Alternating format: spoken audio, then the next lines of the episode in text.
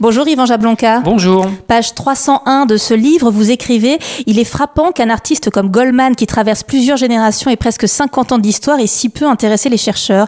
Avec ce livre, vous comblez ce qui vous semble être un manque?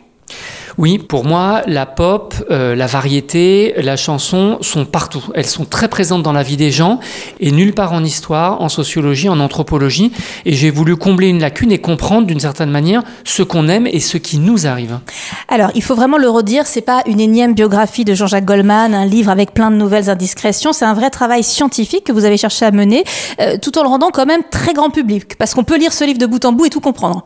Exactement, c'est ma manière d'écrire l'histoire. Je pense que l'histoire, euh, ça concerne tout le monde, et tout particulièrement quand on s'intéresse à Jean-Jacques Goldman. Il faut aussi, au-delà de l'œuvre et du parcours de Goldman, comprendre nos années Goldman et tout le plaisir, l'émotion qu'il nous a apporté. Jean-Jacques Goldman, c'est le succès fulgurant qu'on connaît, que vous rappelez, c'est ce chanteur qui continue à être la personnalité préférée des Français alors qu'il a disparu des radars. Vous tentez donc d'analyser les, les raisons de cette relation entre Goldman et les Français. Ça s'explique notamment par le fait que Goldman, mieux que quiconque, a incarné son époque Je dirais que euh, Jean-Jacques Goldman incarne l'unité d'une œuvre, d'une éthique et d'un engagement. L'œuvre, c'est que il a écrit la playlist de nos vies, euh, de la naissance à la tombe, avec des moments euh, heureux, l'émotion, l'amitié, euh, l'amour, les ruptures amoureuses aussi, le sentiment de solitude. L'éthique, parce que je crois qu'il y a euh, une morale Goldman que beaucoup de fans euh, m'ont décrite avec des mots-clés humilité, discrétion, fidélité à son histoire. Jean-Jacques Goldman sait parfaitement d'où il vient. Enfin, euh, l'engagement qui est quasiment politique et qui se traduit par la défense viscérale de la solidarité, l'entraide, la réciprocité. Et évidemment, ça a mené à l'aventure des Restos du Cœur. Goldman a donné son dernier concert en 2002. C'est cette année-là également que Lionel Jospin s'est retiré de la vie politique. Vous faites d'ailleurs un parallèle entre ces deux disparitions. Vous dites qu'il sonne le glas d'une certaine conception de la social-démocratie. Alors, les deux événements, effectivement, n'ont pas de rapport direct, mais il y a quelque chose d'extrêmement symbolique de voir que ces deux symboles de la gauche réformiste, pragmatique, par opposition au communisme par exemple, ces deux symboles disparaissent de la vie publique exactement en même temps, à quelques mois près, puisque euh, Lionel Jospin euh, se retire euh, après que Jean-Marie Le Pen est arrivé au, deuxième tour, et Jean-Jacques Goldman donne son dernier concert à Bordeaux en décembre 2002, mais on ne sait pas encore que c'est son dernier concert. Il ne l'annonce pas il n'a pas fait des tournées d'adieu comme d'autres qui font 1, 2, 3, tournée d'adieu. Euh, c'est pas le cas de Goldman et on a compris euh, peu à peu qu'il ne reviendrait pas. Vous parlez aussi beaucoup de sa masculinité, de la façon euh, dont il a mis en avant une masculinité différente, loin de la virilité ostensible. L'espace rock français déborde de testostérone. Vous avez euh, Johnny Hallyday le taulier, Renaud avec son blouson de cuir et sa mobilette, euh, Balavoine l'écorché vif, trois chanteurs que j'adore, rassurez-vous. Mais vous voyez bien qu'ils performent une certaine masculinité euh, avec euh, des gros bras, une certaine euh, virilité, une certaine capacité de, de, décision et de démonstration. Jean-Jacques Goldman, c'est tout le contraire. C'est le gars qui sort de sa banlieue, qui descend de son scooter, il va bientôt retourner euh, dans le magasin de sport familial, et c'est quelqu'un d'un petit peu humble, comme si euh, on croisait euh, le voisin dans la rue, et puis il est en quelque sorte une anti-star, et je crois qu'il est dans une masculinité qui est fragile, vulnérable, et qui se sait faillible.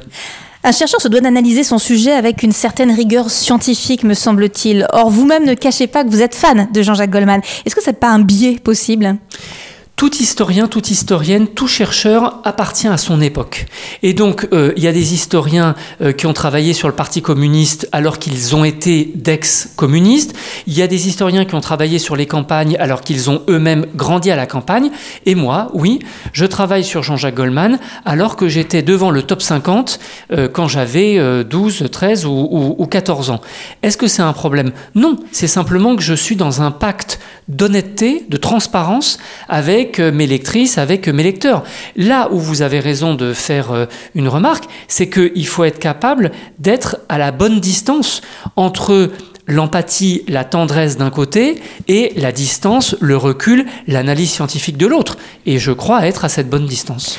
Je vous demande ça parce que des fois on se dit, vous vous enflammez peut-être un peu. Exemple au sujet d'un duo avec Céline Dion dans Taratata, vous dites que cette interprétation est un moment d'anthologie au même titre que le passage des Beatles à Led Sullivan Show en 64 ou la prestation de Bowie à Top of the Pops en 72. Vous signez? je persiste et signe, et je voudrais que nos auditeurs écoutent ce moment qui est en quelque sorte un, un sommet de la pop. Vous avez deux immenses artistes au sommet de leur art, Goldman d'un côté, euh, Dion euh, de l'autre, et ils euh, chantent une chanson qui est encore aujourd'hui une des plus populaires dans l'espace francophone, J'irai où tu iras. En écrivant ce livre, vous allez à l'encontre de la volonté de Goldman de disparaître, en tout cas de se faire le plus discret possible. Je crois qu'il n'a pas été complètement ravi de cette publication. Ça vous a pas arrêté non plus? Un historien, c'est pas quelqu'un qu'on autorise. Aucun chercheur ne demande l'autorisation à quiconque. Non, mais le fan que vous êtes aurait pu se dire euh, je sais que je vais l'embêter.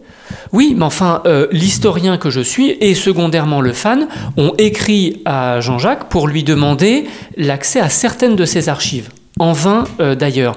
Mais je crois qu'il faut faire la différence entre Jean-Jacques d'un côté, et ça faut le laisser tranquille, où qu'il soit à Marseille, Londres ou ailleurs, et de l'autre, Goldman. Mon livre s'appelle Goldman, et Goldman, c'est à la fois une hyperstar, un mythe et euh, un artiste exceptionnel.